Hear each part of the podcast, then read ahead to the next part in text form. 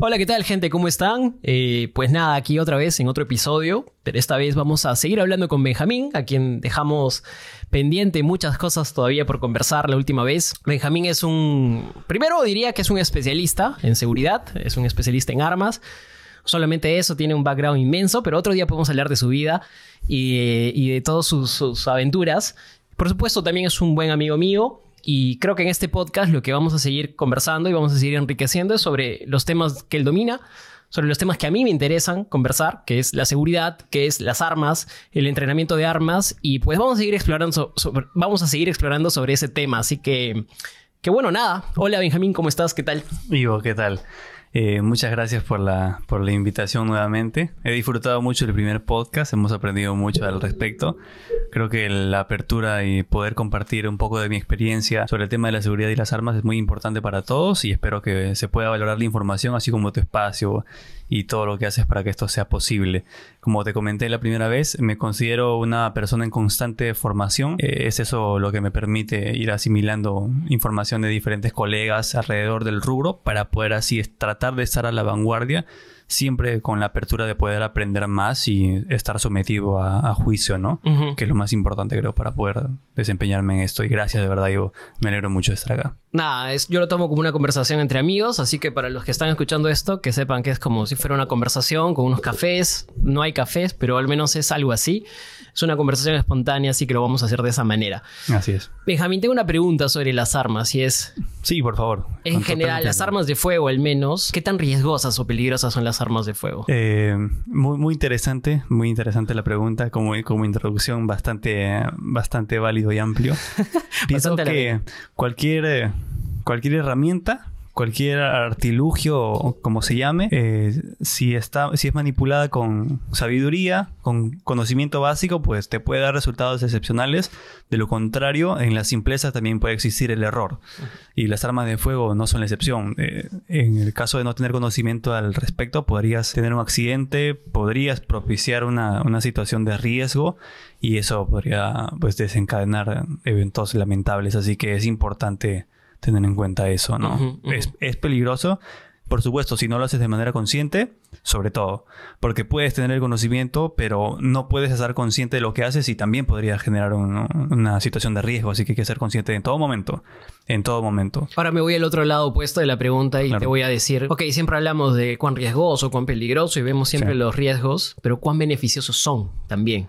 Muy bien. El, si entiendo bien la pregunta, el beneficio de tener armas, ¿cierto? Claro, que, cuál, es, cuál, es, el beneficio de tener, de que existan, de que las uses, de que las usemos? ¿Cuáles, digamos, los puntos positivos de saber emplear y, también de saber usar armas? Muy bien. la existencia de las armas va más allá de las armas de fuego. Creo que en el, en el desarrollo, en la evolución de la, del ser humano han jugado un papel importante, así que las armas nos han permitido ponernos a la altura de, de, digamos, de la amenaza, ¿no? De los grandes cazadores, de, aquellas bestias que en su momento tenían cierta ventaja natural sobre nosotros. Entonces, en su, en su momento fueron utilizadas como herramienta ya sea para defensa o para caza. Eh, después el ser humano dio la aplicación bélica, se podría decir así, donde utilizaban las armas para invadir territorios o para defender sus territorios. son las diferentes utilidades. Actualmente considero que es importante y es bastante útil y es un beneficio poder portar armamentos si es que en tu mente está clara la idea de que son justamente bajo ese propósito, poder protegerte. De lo contrario, pienso que podría, podría ser lamentable incluso llevar armamento sin saber utilizarlo. Podrías dañarte a ti mismo, incluso dañar a personas que tú quieres. Entonces, sí, es una gran herramienta si estrictamente sabes utilizarla y si respetas la herramienta como tal. Así funciona para mí, mi punto de vista. Esa es clave, ¿no? Ahí respetar la herramienta. O sea, así como cualquier otro tipo de artilugio, tienes que tener un respeto por lo que estás portando y lo que estás Claro, tanta historia detrás, tanta ingeniería detrás de las armas de fuego, sobre todo. sí, sí. Sobre todo. Claro. ¿Has visto esta película, este, Hasta el último hombre? Eh, a ver, recuérdame la, la premisa. Es una película donde este eh, protagonista está en la Segunda Guerra Mundial, está eh, en, el, en la línea, en el frente japonés y no quiere usar armas. Ya se resiste ya a usar recordé. armas, eh, creo que Sí. le llaman objetor de conciencia. Entonces, justo por ahí estaba pensando un poco en que si es la naturaleza del ser humano ser objetor de conciencia o si es más, más que nada lo, lo opuesto, como se ve en esta película, ¿no? Que es como lo raro, lo extraño. ¿Qué piensas tú? ¿Es, es más normal ser un objetor de conciencia en la, en la humanidad o más bien somos o estamos predispuestos al uso de las armas? El- la, la palabra, digamos que naturaleza humana o, o conciencia humana, hablando a grandes rasgos, es bastante compleja de interpretar porque siempre van a haber dos o más bandos. Siempre. O sea, no, no va a haber una naturaleza que nos define como tal. Personas buenas, personas malas. eh, No hay, no hay, no hay intermedios. Pero, o sea, pienso yo que hay personas como en este, en este caso el protagonista de la película que busca a toda costa eh, evadir el tema de uso de armamento. Y otras personas que naturalmente asumen que ya existe el armamento, así que tienes que ver cómo resuelves en el momento la premisa como tal. O sea, ya existe el armamento y puedes ponerte en cualquiera de las dos posturas. Ambas son válidas, ambas pueden ser correctas. Incluso ambas en determinado momento podrían estar erradas. Pero yo pienso que mm, rescato ambos puntos. En algún momento estaba a favor de, de la no violencia, en algún momento estaba a favor del no uso de las armas de fuego. Pero creo que la conciencia, el conocimiento y la experiencia es lo que te permite eh, diferenciar en qué tipo de decisiones tomas en relación a qué contexto histórico. Es lo que pienso yo en relación a la pregunta que me haces. Muy, muy buena, bro. Sí, sí, yo, yo, yo pienso que, o sea, tratando de, de regresar a lo visceral, ¿no? Que es la naturaleza humana, creo Sí. que ser un objetor de conciencia creo que es lo, lo extraño, ¿no? O lo, lo atípico. Es una ¿no? tarea hermosa. Es una tarea hermosa. Eh, claro, es más como, es más, digamos, destacable dentro de lo, de lo común, claro. porque quizás la humanidad te tiende más, ¿no? A realmente autodestruirse Sí. eh, como tal, ¿no? Entonces, claro, no- la autodestrucción no necesariamente como aniquilarse entre ellos, sino también tiene que ver con supervivencia, tiene que ver con... con Exacto. con- con lo que mencionábamos, ¿no? Varios, varios factores en un momento determinado de la historia. Entonces, eso, eso te condiciona a tomar una u otra decisión o asimilar una u otra postura. En la decisión que tomes, niegas otra decisión. Entonces, básicamente eso, sí. Sí, Claro, pero, claro. Sí. Claro.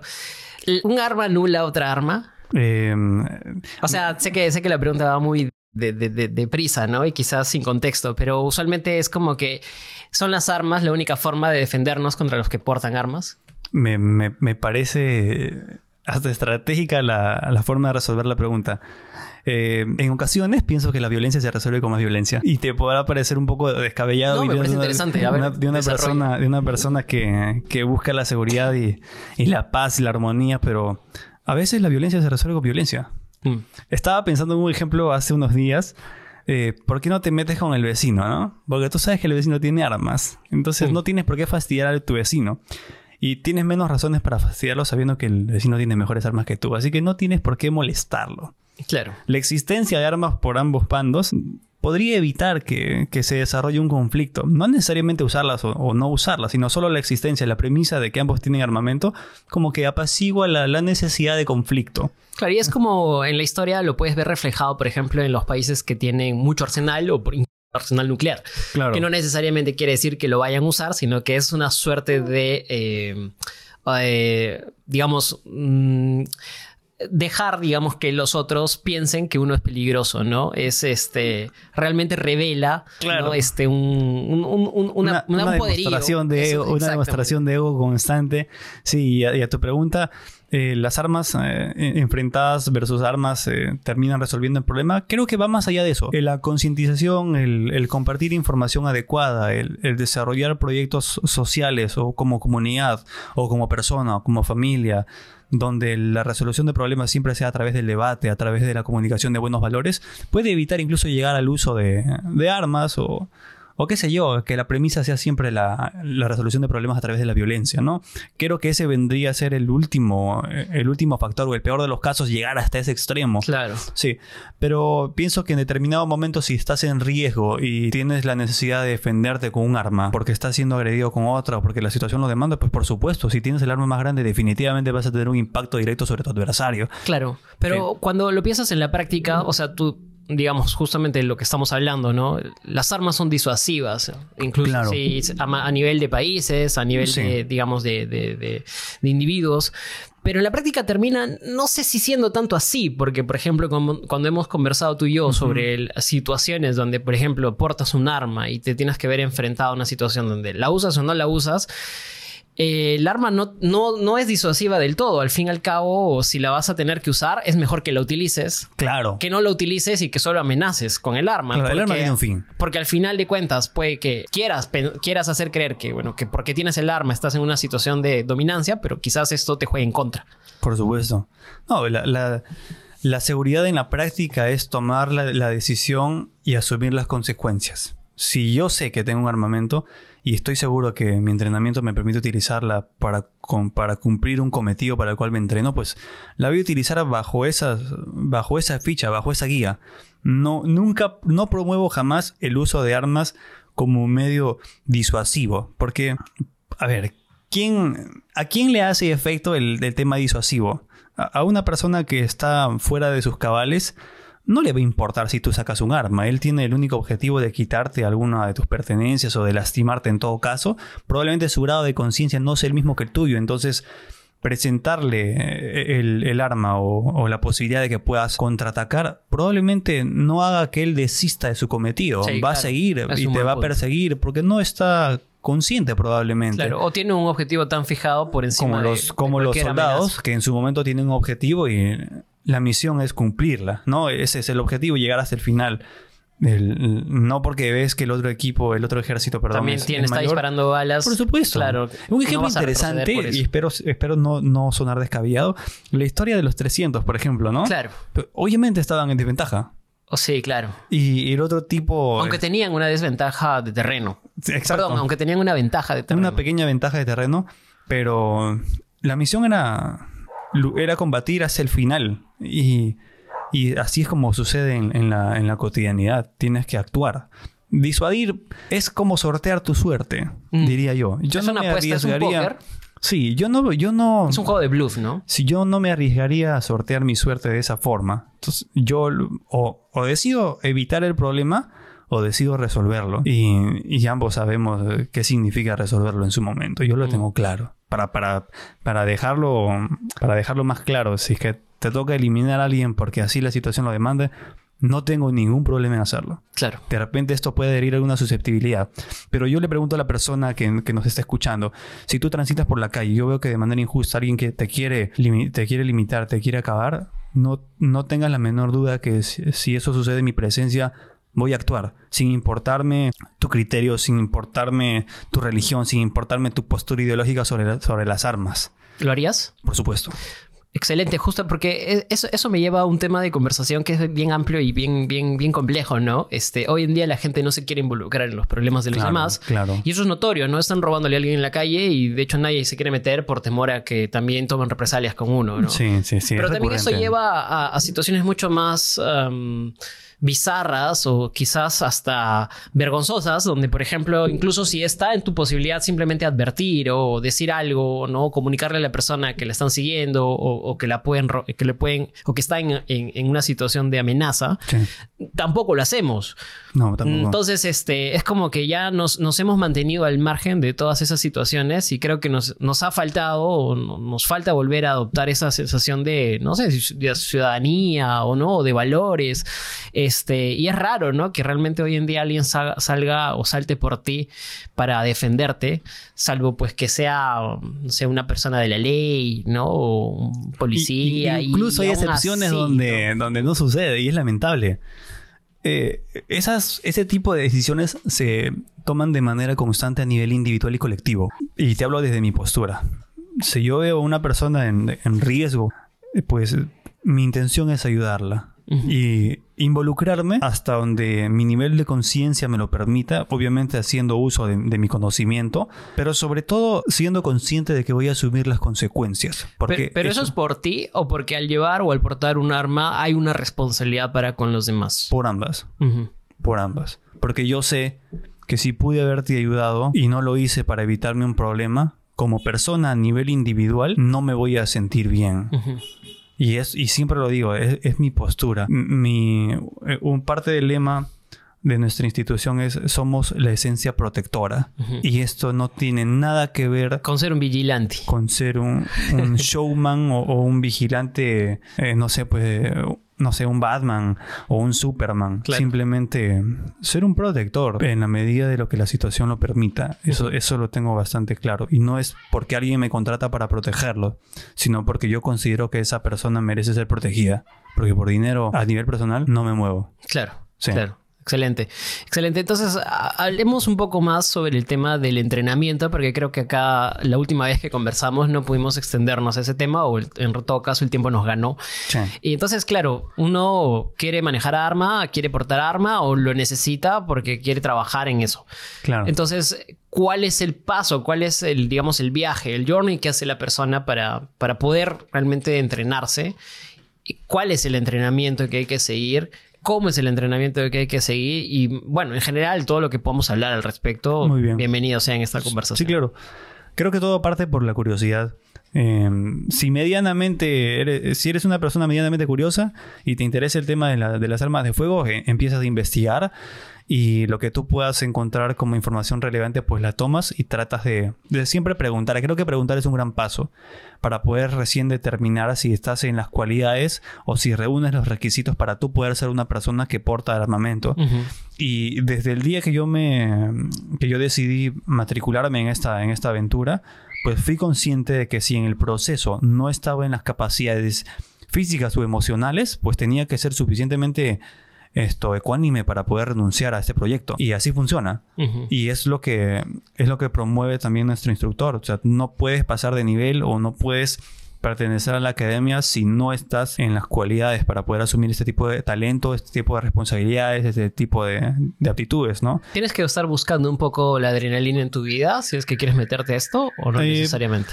Es un factor importante, sí. Claro, la mayoría de las personas tratan de de evitar más bien todo, todo trabajo, todo, toda actividad de riesgo, ¿no? Incluso hasta hoy en día hasta evitamos este, estar frente a un escritorio porque pueden haber dolores articulares en la espalda, ¿no? en la cabeza. Bastante timoratos nos hemos vuelto al respecto. Todo, todo nos da estrés, nos todo, estrés. Todo nos genera, claro. Sí, pero resolviendo la pregunta, ¿es importante informarse? Y estar consciente de cuál es el objetivo y el fin de las cosas que tú haces. Creo que eso aplica para todo. ¿eh? Si tú eh, tienes claro el propósito y desarrolles un buen fin para lo que decides resolver en tu tiempo, pues vas a ir por buen camino. Pero siempre hago énfasis en esto, asumiendo que en el caso de que no puedas desarrollarte de manera positiva o solvente, pues es mejor renunciar a veces. No es para todos, todo no es para todos. Y hay que aceptar siempre eso. Pero de ahí en adelante, pues, eh, primero escuchar recomendaciones. Segundo, inscribirse en un lugar donde te den las herramientas y no dejarte llevar nunca por, por la mejor oferta o por la primera que encuentres. Siempre ser muy analítico. A veces la emoción nos juega en contra. Encuentras un lugar y dices, ya, acá me van a enseñar esto y me prometen tal cosa, pero no. Tomen, tomen ¿Hay muchos de esos lugares, Benjamín? Lamentablemente, sí. Hay, lugares donde prometen muchas cosas. Eh, ¿Se ha vuelto un negocio el enseñar a Lamentablemente sí, sí, lamentablemente sí. Pero te lo digo con certeza, hay muchísimos lugares malos. Malos, porque pienso que es una maldad tremenda prometer ciertas, ciertas habilidades cuando realmente no sabes ni lo que estás enseñando, porque es peligroso. Y en algún momento te voy a compartir unos videos que quedaron pendientes, donde hay personas que se hacen llamar maestros, pero en la práctica comparten información errada o generan contenido audiovisual errado que termina generando una sensación de hollywoodense sobre el mundo de la protección y el manejo de armas, algo que no debería. O sea, es una disciplina estricta que se debe seguir de manera pautada. Hay, que, hay que saber seguir el orden y, y, no dejarse llevar por las emociones. Si encuentras un buen lugar, averigua, haz tu trabajo de diligencia porque al fin y al cabo, si eres consciente de que todo va a tener repercusión sobre tu vida personal y esto en algún momento podría tener eh, repercusión en el, en el, futuro, podrías lastimar a alguien, pues es una decisión importante, es mm. casi tan importante como ver dónde estudiar. Claro. Porque tienes que estar muy seguro.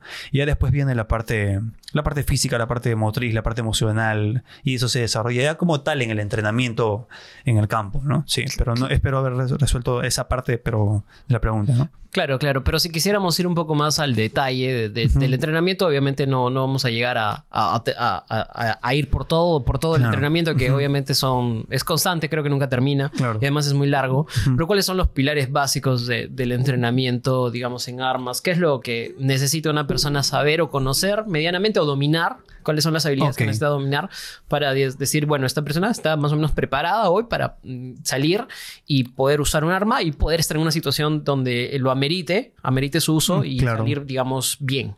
Eh, hay, una, hay una etapa muy interesante que, que nuestro instructor imparte y son, por ejemplo, los, lo- la manipulación del armamento y los fundamentos de tiro. Son, son dos pilares que debes desarrollar con, con mucha pauta. Eh, los fundamentos de tiro te permiten, te permiten ubicarte en el armamento para poder hacer tiros efectivos entendiendo las capacidades que tiene el arma y las capacidades que tiene que tener el operario al momento de manipularla para poder dar un tiro efectivo. Si no entiendes las variables, o sea, de nada sirve tu velocidad, de nada sirve el armamento que tengas, vas a, vas a fallar. O sea, hay que saber la teoría para poder aplicarla en práctica. Y la manipulación del arma tiene mucho que ver con los, con los elementos que componen el armamento. O sea, la caserina, la corredera, para que tú con la habilidad de manipular el armamento entiendas el funcionamiento.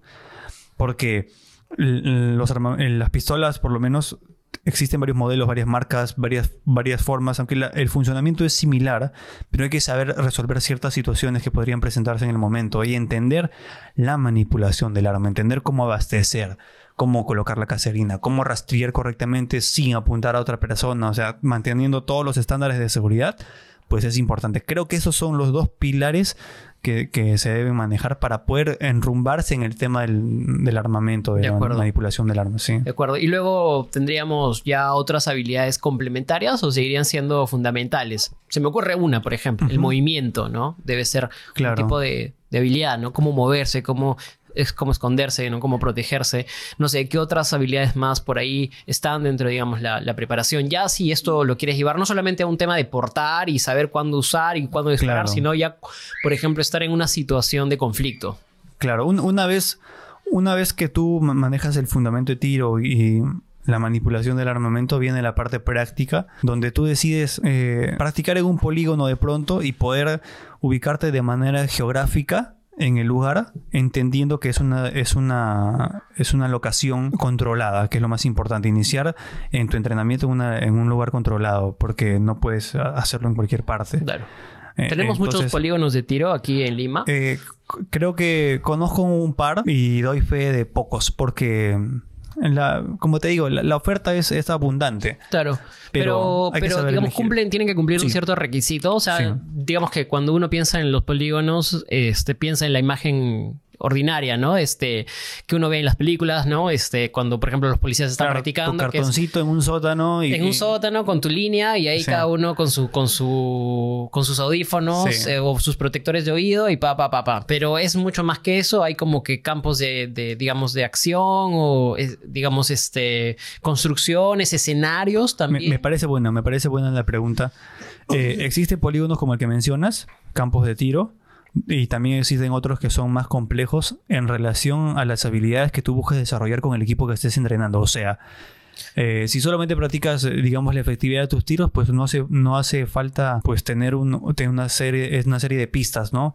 Simplemente con, con la silueta, sabiendo que en la, que en la parte anterior, posterior y en los lados no hay nadie que puedas lastimar y siendo un lugar que, cumpla con los requisitos mínimos de seguridad, pues, pues se puede desarrollar la licencia y todo lo demás. Pero hay sitios más complejos donde te puedes desempeñar incluso con, con camionetas, con, con autos, donde hay simulaciones de casas y todo lo demás. Claro, eh, sí. Depende mucho del grado de instrucción que lleves y depende mucho de los objetivos que persigas. y ahora cuando dices equipo es porque no hay forma de entrenar eso solo Eh, o sea más, más allá del, del típico control de tiro y, disparar si digamos vas a estos otros escenarios siempre tiene que ser con equipo el trabajo o puede ser solo Ah, no, también puede ser solo, pero hay, hay situaciones donde, donde demanda mucho el trabajo en equipo. Porque en mi caso, por ejemplo, nos entrenan mucho para poder tener ese, ese trabajo fluido en equipo. O sea, todos manejan la misma doctrina. Por ende, asimilando a uno u otro compañero con la misma doctrina, no hay, no hay diferencia de conceptos o de conocimiento. Todos tenemos el mismo chip y sin importar el número, podemos desempeñarnos en determinada misión y, cumplirla con éxito, porque sabemos que todos van a respetar los parámetros de seguridad, sabemos que todos van a entender el proceder del compañero que esté enfrente y no lo van a lastimar, ¿no? Y así funciona. Pero regresando a lo que me mencionas eh, en, en tema de, de polígonos, una vez estando en el lugar, tienes que saber seguir la dirección del instructor en cuanto a tu postura, porque Claro. hay que saber tomar el arma, hay que saber posicionar los hombros, la, la apertura de las piernas, la respiración, todo ello influye en la efectividad del tiro.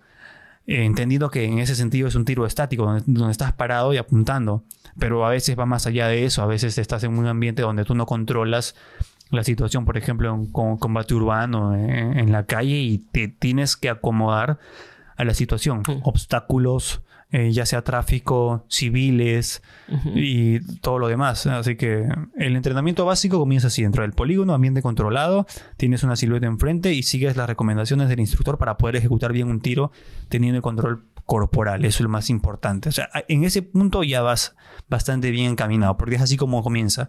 Después comienzan una serie de, de secuencias físicas eh, poniéndote como referencia el box, por ejemplo. Inicias con simples golpes eh, al saco, pero ya todo detrás con una determinada técnica y comienzas a hacer combinaciones. Ya, claro. Como para hacer el símil, ¿no? Pero es así básicamente. o sea, Vale, vale, Así vale. es como se desarrolla. Eh, Hasta ahí la parte básica, sí.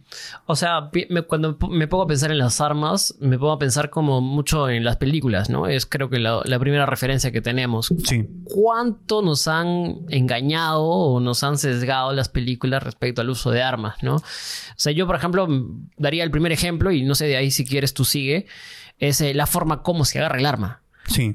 Para empezar, que creo que pensamos que se agarra como si fueras un gángster, pero, pero en realidad es mucho más profesional. Entonces, ¿qué otras cosas, por ejemplo, vemos que las películas han influido negativamente en, en la percepción que tenemos de las armas y en cómo se utilizan?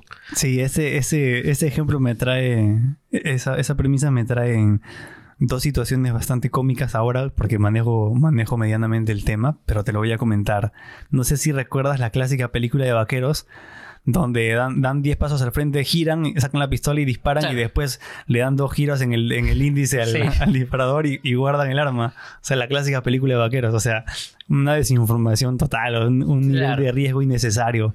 O, o lo que mencionas ahora, ¿no? La, la clásica película de gángster donde ponen el arma en- de manera diagonal y mientras mueven el arma te obligan a hacer determinada, Claro. determinado acto o o te obligan a moverte, qué sé yo. Son, son prácticas eh, que, que no tienen un, un sentido de efectividad como tal. No, no funcionan. sí. Quítense, quítense eso de mente, de la cabeza.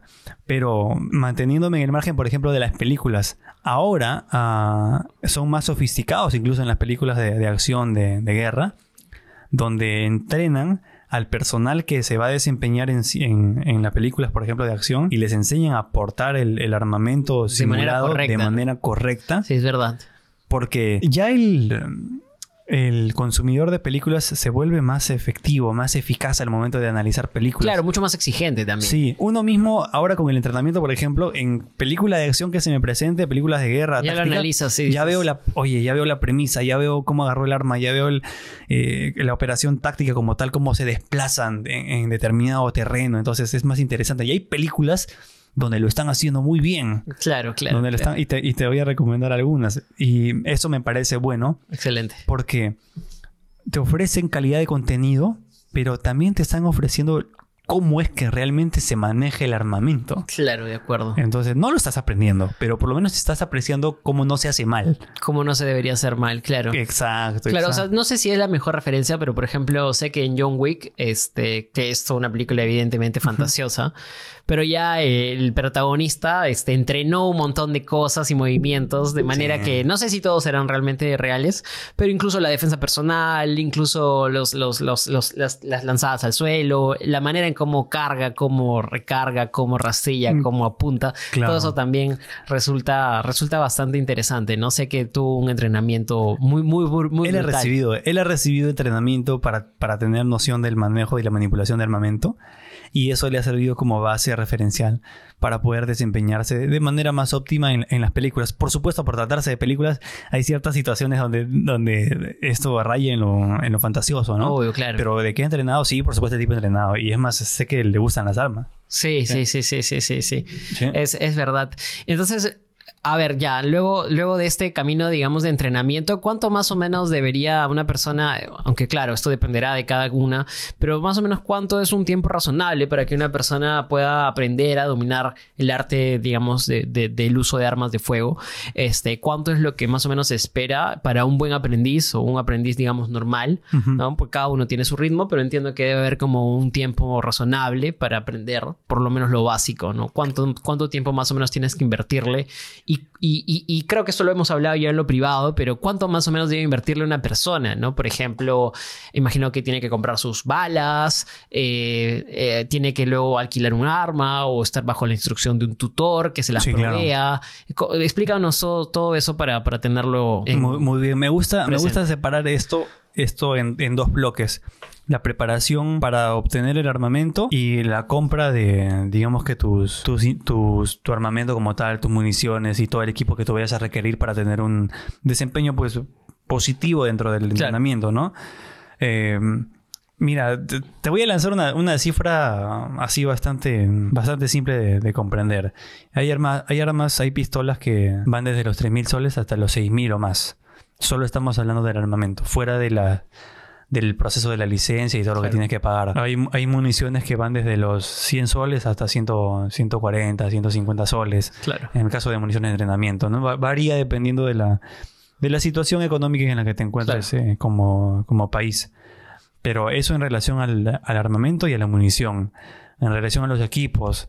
O sea, no vas con zapatillas deportivas y con tu, con tu polo con, cuello de camisa, ¿no? te tienes que comprar ciertos, ciertas prendas que puedan cumplir con el requerimiento mínimo, no solo para la parte estética, que la parte estética vendría a ser, digamos que el respeto hacia lo que estás realizando, ¿no? El, chef es uniforme de chef. Claro. Eh, como símil. Buena referencia. Sí. Eh, bueno, en, prendas podrías gastarte tranquilamente 500 soles teniendo ropa básica, fuera de las botas, ¿no? Que a veces hay botas desde los 200 hasta los 700 soles pero son inversiones que puedes realizar para poder desempeñarte de manera correcta y para tener la indumentaria para ese tipo de actividades, ¿no? Pasa con el trekking, por ejemplo, o sea, tienes que ir con lo mínimo indispensable para poder hacerlo bien, si no... Y, también tienes que invertir, porque evidentemente el trekking es tu salud, ¿no? No te vas a morir de frío arriba en las alturas. Claro, no por ahorrarte mil soles vas a ir a, sufrir eh, una crisis de hipotermia, ¿no?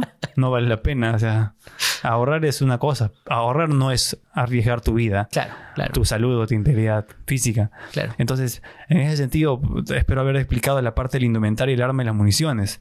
La parte de la, colegiatura, y espero que esté bien llamada así, es, es también bastante costosa. Eh, importante ubicar un buen lugar o una persona que sepa darte la, sinceridad del caso para que tú entiendas que estás aprendiendo y cuáles están siendo tus límites y tus progresos.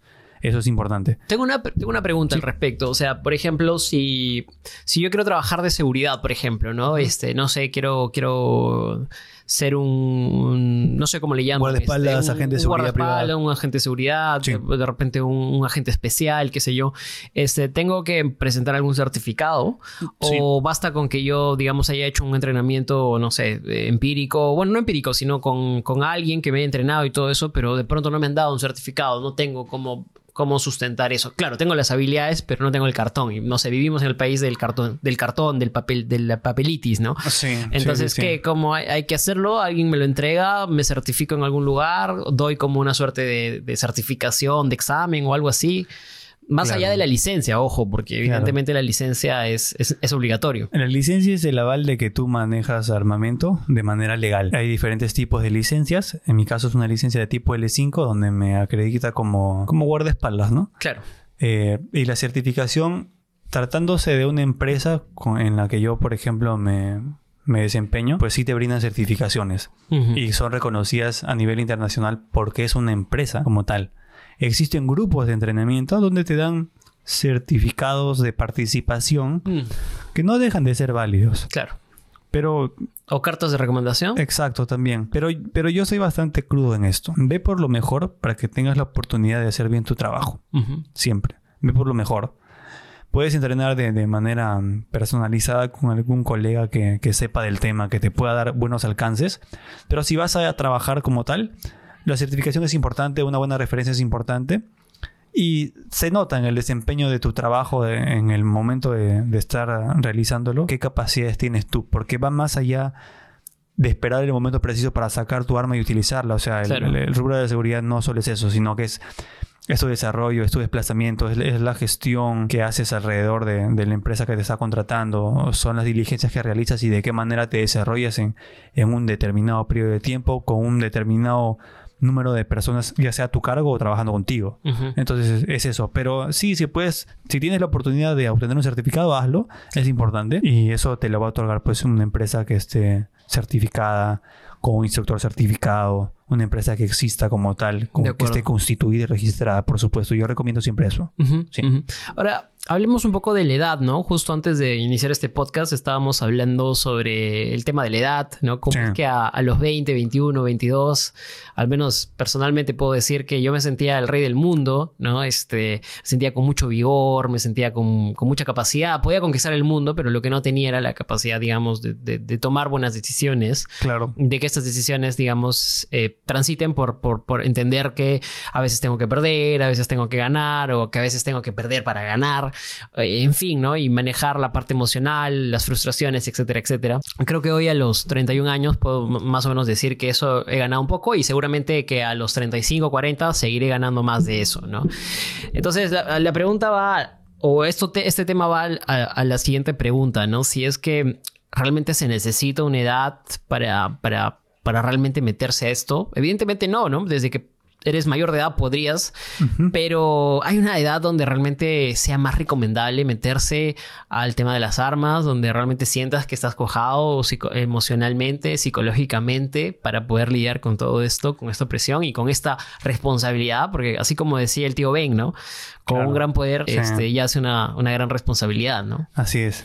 Es, importante el tema. Eh, me, me, vino en la mente mi instructor. Si tú tienes la ventaja de iniciarte en el mundo de las armas desde temprana edad, obviamente partiendo desde la mayoría de edad de manera legal, pues hazlo. Hay jóvenes de 16 años que manejan armamento bajo la supervisión de sus padres. Esto en el caso de, de la licencia de casa, por ejemplo. Claro. Tus hijos pues, de, determinada edad pueden manipular armamento bajo la supervisión estricta de una persona responsable en un medio controlado, por supuesto, porque desde ese momento se, van formando, por ejemplo, tiradores deportivos. Claro, En el caso, en mi postura, donde tienes que proteger, digamos, un mandatario o algún VIP, etc., pues el entrenamiento te da cierto grado de madurez y conciencia. Pero quien determina la, el tope emocional o, en el estándar emocional en el que te encuentras en ese momento, la madurez mental, no eres tú, sino en nuestro caso es nuestro entorno. El instructor no, nos dice las cosas como tal. O sea, tienes que bajarle un poco a tus revoluciones. Te dejas llevar mucho por tus emociones. Sabes que está bien, eres una persona muy adulta, eres, tienes 30, 35, 40, pero estás demostrando miedo en ciertos ejercicios. Entonces, corrige eso. Porque no es que cumplas una, edad determinada y digas es el, es el momento preciso, no.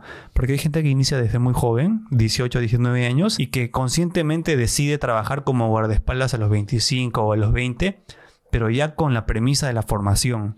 Y eso es lo que pasa. Hay, hay gente que inició en esto mucho más joven que yo y el instructor está detrás, detrás de esta persona y su entorno también lo condiciona a tener ciertas conductas eh, mucho más cuajadas, justamente por el entorno. Tengo colegas que tienen 50 años, 45 años, que ya son veteranos del, tema de la seguridad, pero que el simple hecho de que tú puedas interactuar con ellos en determinados ejercicios te hacen condicionarte a que tu conducta sea óptima, a que tu forma de expresarse sea óptima, porque no solo es sentirte con la euforia de ya tengo el entrenamiento, tengo la capacitación, tengo el armamento, lo pude comprar y me salió un trabajo por aquí. No, o sea, es, aterrizar mucho las emociones. Qué interesante, ¿no? Porque me, hace pensar que no sé si será una estrategia, pero siempre cada vez que ves grupos, pelotones de combate, por ejemplo, en el ejército, siempre hay un veterano. Sí, claro.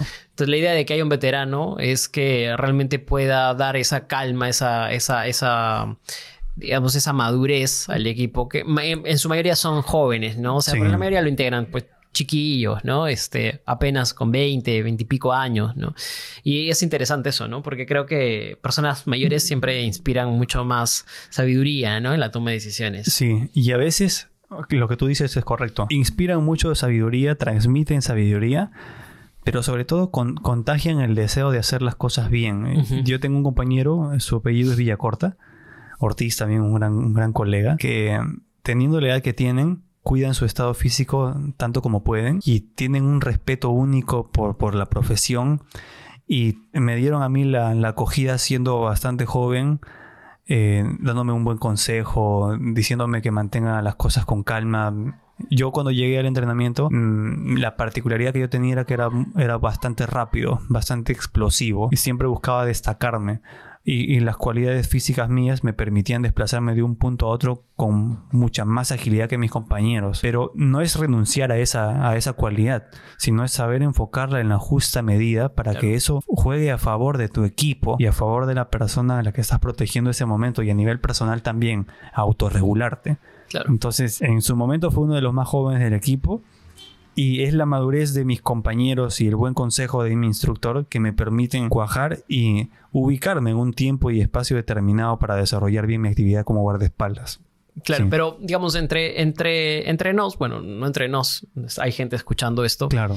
pero dirías que hay como una sensación de invencibilidad que tú sientes cuando estás con, la- con un arma, cuando estás entrenando, cuando estás trabajando, o es más una sensación, digamos, de alerta, o cómo, cómo te sientes, cambia ese Benjamín con el que estamos conversando hoy, tranquilo, ¿no? Es taciturno, taimado, Sí. cambia cuando tienes, digamos, una arma, sientes, te sientes poderoso.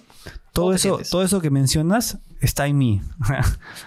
en algún punto puedo decir, mira, este tipo me está incomodando y yo siento, me siento en la capacidad de, de resolverlo de múltiples formas. De- y puede sonar mal, pero hasta, hasta parece divertido en ocasiones, ¿no? Claro. Digo, te subestiman por cómo luces o por lo calmado que claro. puedes llegar a ser, por lo aterrizado que pueden llegar a ser tus pláticas, pero detrás de ahí hay una persona entrenada. Mm. Y es eh, y tienes que demostrar tu entrenamiento de manera constante. Pero sí he sentido en algún punto que mis conocimientos me han puesto por sobre, por sobre personas que no están entrenadas, porque por supuesto es, es lógico, ¿no? Claro. Eh, pasa con, con una persona que entrena. Tienes que ser consciente de que, de que sabes. Yo siento orgullo de lo que sé, Claro. pero estoy bastante aterrizado que si no me mantengo fresco y constante, pues no voy a seguir siendo bueno, me voy a oxidar. Eh, me mantengo constantemente en alerta. Y hay situaciones en las que he tenido que fingir bastante bien mantener la calma. Claro. Situaciones donde he estado molesto, donde he estado excitado, donde he estado eufórico, donde he tenido ganas de arrancarle la cabeza a alguien para ser más explícito. Eso, eso, a eso quería llegar. O sea, ¿qué tanto los problemas de la casa, los problemas personales pueden influir, digamos, en el, en el, digamos, en, ¿En tu desarrollo como escolta? En tu, claro, en tu capacidad dentro del trabajo, dentro de tu misión. Claro, la idea es que te entrenan para enfocarte y olvidarte de todo lo demás, ¿no? Pero ¿cómo es Claro. que realmente todo esto te puede influir o realmente sacar de cuadro? Por ejemplo, normalmente las personas eh, nos pasa, a mí me pasa, por ejemplo, que pues cuando tengo un mal día o tengo una pelea, no sé, ya sea con mi familia o mi pareja o algo, pucha, es como que ya te saca un poco de cuadro, ya no estás bien en el trabajo, estás un poquito Claro. eh, ido, ¿no? Entonces, ¿cómo, ¿cómo es en este caso? ¿Cómo lo controlas? Sí, digamos, vamos, voy a hacer un ejemplo práctico para que todos lo entiendan. Si tuve un problema en casa, salgo con la sensación de que tuve un problema en casa. Eso definitivamente va a pasar. Claro. Las cosas no se quedan don- don- donde suceden. Eso, o sea, lo que pasó en Las Vegas no se queda en Las Vegas. Te lo llevas encima, hermano. Así pasa. Definitivamente. Sí. Pero eh, mi estado de ánimo no predomina mi manera de actuar, ya sea en el ámbito civil o como escolta. Claro. Porque esto podría traer consecuencias. No solo salgo a trabajar cuando me siento bien. He salido a trabajar teniendo problemas en casa. He salido a trabajar teniendo frustraciones familiares o, o discusiones con algún colega. Ha pasado. Pero para eso entrenas. O sea, no existe la situación ideal en la que tú salgas y todo está bien y estás más que concentrado. No, el enfoque, el, el enfoque lo induces en el momento. Claro. Porque las habilidades van a estar ahí siempre. ¿eh? Mm, Y las consecuencias las vas a asumir siempre también. claro. Entonces, como te mencionaba, me ha tocado fingir mucha quietud, mucha calma. Han habido días donde he salido con el diablo encima, esperando que alguien por favor no me, no me fastidiase porque, Porque estabas porque a un punto- estaba, entre comillas, estaba buscando una excusa para explotar. Por Claro. supuesto, no lo hago. Porque nadie, nadie, tiene, nadie tiene que cargar con, con, tus problemas. En casa pasan cosas, en el trabajo pasan cosas, en la calle pasan cosas y a nivel personal tienes tus frustraciones y tus velocidades. Todos trabajan claro. a diferentes velocidades y, y, no, no puedes procurar que todo sea como tú quieres. Excelente. Hablaste de, de la seguridad del Estado. Eh, o no sé si, no sé si o lo entendí mal o lo escuché mal, pero me ha surgido una curiosidad, ¿no? Sí. Este, ¿necesitas estar relacionado a las fuerzas eh, policiales, armadas para hacer seguridad del Estado? Eh, ¿O es algo que pues, realmente, digamos, un civil entrenado, con capacidades o formado en esto, podría pertenecer a, a Sí. la seguridad del Estado? Sí puedes pertenecer. Ajá. Eh, la, meri- la meritocracia no es siempre la llave a- a- al alcanzar nuestros objetivos. A veces no funciona, a veces sí. A veces los contratos te resuelven muchas cosas, pero sí existe la posibilidad de pertenecer a. Sí, Ah. yo creo que sí. Ah, Sí. genial. No era, una era, una era una curiosidad, ¿no? Porque siempre, digamos, pensé que eran ex policías, ex militares o de repente gente en, en, en, en ejercicio, ¿no? Que, que solamente podía pertenecer. Porque entiendo que estas personas son, entendería yo, las más preparadas para poder defender ¿no? personas importantes, ¿no? Claro. Claro, y por lo visto sí lo he visto, ¿no? O sea, cuando Sí. he estado cerca he visto pues todo un trabajo muy articulado de cómo es que se alinean, cómo están conversando, ¿no? Entre ellos en un evento, cómo están cubriendo un presidente, un congresista, un ministro, lo que sea, ¿no? Claro, es eh, el, la idea que tienes es válida porque si toman personas que hayan tenido un precedente de, de instrucción, ya sea militar, policial o, o en relación a... Por ejemplo, pasa que mm, Estados Unidos, espero no equivocarme en el dato, forma al cuerpo de seguridad del Estado con lienzos en blanco. Ah, o ya. sea, Perso- vicios. personal que no ha tenido ninguna influencia sobre armamento o sobre adoctrinamiento. Eso te permite constituir a esta persona con las habilidades que tú pretendes obtener estrictamente para lo que para lo que buscas en esa persona, o sea, para lo que buscas ocupar. Entonces, si tú tienes a un SEAL, tienes a un miembro del ejército, tienes un miembro de la marina, todos tienen una forma de trabajar. Exactamente. No siempre engrana. No siempre engranan, claro. Un lienzo en blanco te va a obedecer Ah, porque está en cero y, y su, su skill va a estar desarrollado a la justa medida a la, a la demanda que tú tengas en Ujú. el entorno que tú quieras desarrollarlo. Y la seguridad del Estado en Estados Unidos es hermosa. claro. O sea, practican en ambientes controlados, no pues un polígono, tienen simulaciones de ciudades enteras Claro. para poder hacer trabajos a, a nivel de presupuesto Elevado. ilimitado. Una última pregunta, Benja, Claro. para, para ir cerrando. ¿Cómo hay que cuidar el arma? Porque alguna vez conversamos y me dijiste hay muchos casos de robos de armas en domicilios y todo lo demás, pero más allá del robo del arma, pues eh, podemos tener pequeños en casa, Sí. chicos, niños, o incluso podemos tener una, una- una pareja o un familiar que no está em, eh, psicológicamente bien. Y entonces, claro, la sola idea de que hay un arma en casa podría ser un desentonante o un desencadenante fuerte, ¿no? Este, de un hecho grave. ¿Cómo Claro. hay que cuidar el arma? ¿Qué, qué hay que tener en cuenta? ¿Dónde hay que guardarla? ¿Qué equipo o, o- o- o, digamos, eh, qué, qué sé yo, ¿no? O sea, ¿qué, ¿qué tipo de seguridad hay que tener dentro de la casa para guardar correctamente nuestras armas? Claro. Y cómo eso, además, podría eh, no perjudicarnos cuando es que hay que sacarlas, usarlas en el momento en que se requiere, cuando realmente el peligro está cerca, sin que eso pues demore ¿no? un montón, sin que, pucha, tengas que buscar Claro. una llave. Claro, para bajar, a- que- bajar a tu búnker para buscar tu sí, pistola. claro, exactamente. Sí, el nivel de preparación influye mucho sobre, sobre la decisión que tomas de cómo guardar tu arma en casa, para hacerlo más sencillo para quienes nos escuchan. Mm, hay personas que la tienen en el cajón porque saben que nadie va a tocar el arma porque van a respetar el espacio.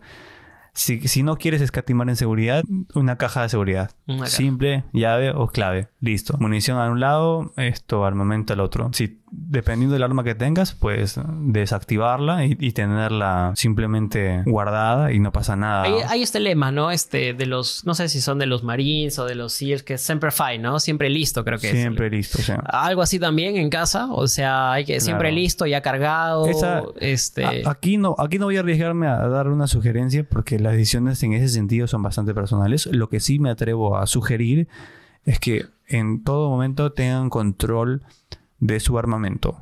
Porque yo puedo trabajar de cierta forma, pero a ti no puede que no te funcione. puede que hagas lo que yo y te enteras de que alguien tomó tu arma y digas, pero me sugeriste esto o no. O sea, tómalo a nivel de conciencia. Tiene muchos, hay muchos factores que tienen que ver en esto. Yo tengo el arma cerca, en un lugar seguro, que sé que no va a perjudicar a nadie y en, y en algún evento, pues, que así lo demande. Pero pues, disponible, digamos. Sí, o sea, claro. para que con Siempre. fácil disponibilidad para que Sí. puedas eh, usarla Sí. rápidamente, claro. Siempre listo. Claro, claro, siempre listo. Siempre listo. una última pregunta. Claro. Acá en Lima, el clima es una mierda. Sí. Eh, por, por decirlo menos, ¿no? Porque tenemos humedad, tenemos calor. Eh, ¿Las armas aguantan esos climas? ¿Sobreviven a esto? ¿Hay que darles mantenimiento? ¿Qué tipo de mantenimiento hay que darle? ¿Hay que limpiarlas? ¿Hay que Eh, supongo que no vas a hacer una clase de cómo mantenerlas ni cuidarlas, pero más o menos qué, qué hay que tener en cuenta. Aquí, aquí vamos a sembrar la semilla de la curiosidad en las personas. Voy a resolver la pregunta. Eh, las armas están diseñadas para resistir el castigo. El castigo. Han sido sometidas a varios procesos de prueba en diferentes altitudes, latitudes, climas, eh, para poder resistir, porque están hechas para la guerra. Están Entonces, hechas para la guerra, son, tal son, son lugares que, donde tienes poco control. O sea, no, no la vas a tener brillosa y, brillosa y pulida, como dicen, Claro, ¿no? no para o sea, mostrador, no. No. O sea, ese, esa máquina va a tener sudor, va a tener sangre, va a tener barro. Eh, van, a, van a influir mucho sobre el, sobre el mecanismo de las armas y la tecnología permite que estas armas puedan desempeñarse sobre este tipo de, de influencia, ¿no? O sea, están diseñadas para no fallar. Podrían durar años, por ejemplo, unas balas podrían, podrían mantenerse activas y con la pólvora bien años de años. Sí, si, si la conservación es buena, sí. Porque la humedad influye, por supuesto, porque son metales, tienden a, tienden a oxidarse. Claro. Pero, en, pero precisamente en, en cuanto a las armas, existe un mantenimiento preventivo, existe un mantenimiento periódico sobre las armas para Claro. mantenerlas en, en constante cuidado. Se puede hacer. Yo lo hago eh, porque lo utilizo también. Entonces, en las armerías venden los aditamentos, venden los desengrasantes, venden los engrasantes, venden líquidos protectores para poder mantener tu arma en óptimas condiciones y extender su tiempo de vida. Porque créeme, un arma bien cuidada te va a durar toda la vida. Toda la vida. Así funciona, sí. Bien sea, Miren los museos. Mantienen armas que ya no son prácticas, Tal cual. pero están muy bien cuidadas. Y con la tecnología de ahora, aplicada no solo en armamento, sino aplicada también en los insumos para poder cuidar el arma, pues estas tienen un periodo de duración bastante extendido. Claro, claro. Y además ya no se estila tener armas con, no sé, pues con mangos de madera y ese Hay, tipo. hay lujos que sí, ¿ah? pero no Pero es- eso no, dura, ¿no? Claro, no es, que... no es- no es- no es prioridad. Tengo un amigo esto, que tiene una, un armamento que es una Pietro Beretta 92A, si no me equivoco, lanzando códigos que, que no le va a servir. Pero la vereta es italiana, entiendo, sí, ¿no? tiene un cuerpo plateado y la empuñadura es de, creo que es de roble pulido, madera. Y para escuchando corridos, supongo. Una y, y le gusta el tequila, no, mentira. Pero es una belleza de arma. Ahí tengo, tengo una foto, tengo un set de como nueve, nueve pistolas y ahí, y ahí está esa, esa vereta hermosa con, con la empuñadura de, de madera. Ay, claro, claro. Ay, Entonces- eso, eso es un tema muy interesante que podríamos hablar eventual- Sí. eventualmente, ¿no? Porque Sí. hay también este grupo de coleccionismo. O sea, hay gente que le gusta coleccionar armas, Claro. no solamente por un tema de seguridad, sino también es, es otro, es otro gusto, ¿no? Hay gente que está. Son obras muy- de arte. Sí, exacto. Está muy afanada con eso. Por ejemplo, lo vemos más, claro, en, países donde pues se lo pueden permitir y donde también las armas son más económicas, ¿no? Claro. Acá en Perú es un poco caro y sobre todo porque además la, los ingresos, la economía no es tan, tan buena, ¿no? Pero, Claro. pero sé que, por ejemplo, en Estados Unidos hay mucha gente que colecciona armas, tiene Sí. cuartos enteros con, con armas distintas y eso también, ¿no? Es un, es un mercado interesante. Es, es válido y yo respeto mucho esa práctica. He conocido a personas, he conocido a un par de SEALs que tienen sus armamentos ahí bien, bien cuidados y a civiles también que tienen la fortuna en Estados Unidos de, de tener armamento amplio en la casa. Y si por mí fuera, tendría un montón de armas ahí guardadas. Claro, Sí, claro. las usaría todas constantemente. Sí, yo creo Sí. que ese es un. eh, es, es creo que como algo muy. No sé, sin, si no me equivoco, es, creo que es algo muy masculino. Bueno, también puede ser a alguna mujer que le guste, ¿no? Sí. Pero siento que es como algo bien, no sé, es como Claro. coleccionar motos o como. Sí, tiene, tiene su como- mercado, tiene su nicho y ese respeto al arte no solo de la parte eh, eh, estética, sino de la parte de la ingeniería también. Sí, claro, Hay, mucha ingeniería mundo. detrás de cada concepto arma- de, de armamento, ¿no? Sí. Detrás de cada modelo. Hay mucha ingeniería y es simpático. Es un tema interesante que podríamos tocar en otro tema. Sí, yo creo que sí. Sí, en otro momento sí, y es Eh. muy bonito. Así que averigüen sobre sobre armamento, sobre marcas, sobre estilos, sobre el uso de cada, de cada arma. Yo, yo creo que el siguiente episodio podría ser sobre tipos de arma, modelos, porque no solamente están las pistolas, están también los fusiles, los subfusiles, claro. las armas de caza, en fin, o sea, podemos hablar de eso. No sé que no eres como que tampoco este, un geek así absoluto, pero sí sé que conoces bastante. Sí, me, gusta mucho. Estoy tratando de mantenerme no solo a la vanguardia de, del, del manejo y la manipulación de armas, sino que de los modelos que salen, de las tendencias. Porque es, me gusta, me gusta la parte estética y también respeto mucho el punto de vista de ingeniería del arma. Claro, claro, claro que sí. Bueno, Benja, ha sido una conversación súper chévere. Espero que les haya servido toda esta información que has dado y pues este, nada, muchas gracias. Listo, Ivo, te agradezco. Aprovechen el espacio siempre. Felicidades por el espacio. Aprovecho también para, para agradecerte por el curso que has publicado, ah. que, estoy tomando para la creación del podcast. Deberían, creo que todos visitar eso. Déjales, déjales el link por ahí. Claro, claro, claro yo, que sí. Yo estoy en el proceso de, todavía de, aprendizaje en ese sentido, pero me está siendo de mucha utilidad, así que estamos en eso. Es, bastante mutuo el aprendizaje. Yo aprendo mucho de ti. Buenas, así, en verdad, solamente recalcarles que creo que es algo que me ha faltado mucho, darle mucho más, más marketing, mucho más este, comunicación a este tema. Para los que están escuchando hasta ahorita, hay un curso que diseñé que se llama Crea tu propio podcast desde casa.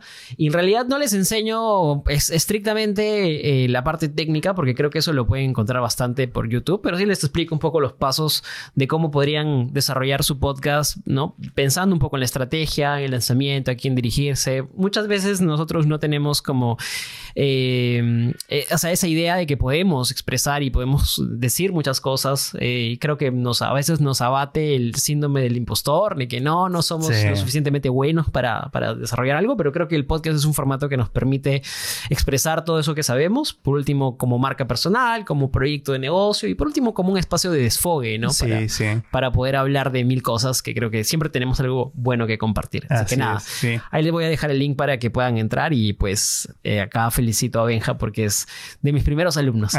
Estoy seguro que no voy a ser el último. y Es, un, es una oportunidad creo que está bastante bien estructurado y si quieres hacer un proyecto como ese de manera consciente, pues tengan la, certeza de que va a servir, es útil, me está funcionando y lo estoy ejecutando. Así excelente, excelente. eso, eso es digo, con experiencia. vitamina para mis oídos. Sí. Bueno, gente, gracias, que estén muy bien, que tengan una gran semana y bueno, si ya no nos encontramos de nuevo, eh, pues un próspero año nuevo, por un 2024 de muchos éxitos, o al menos de resignificar el éxito. Así es, esta está buena. mucha energía, mucha conciencia sobre todo. Cuídense mucho. Chao, chao.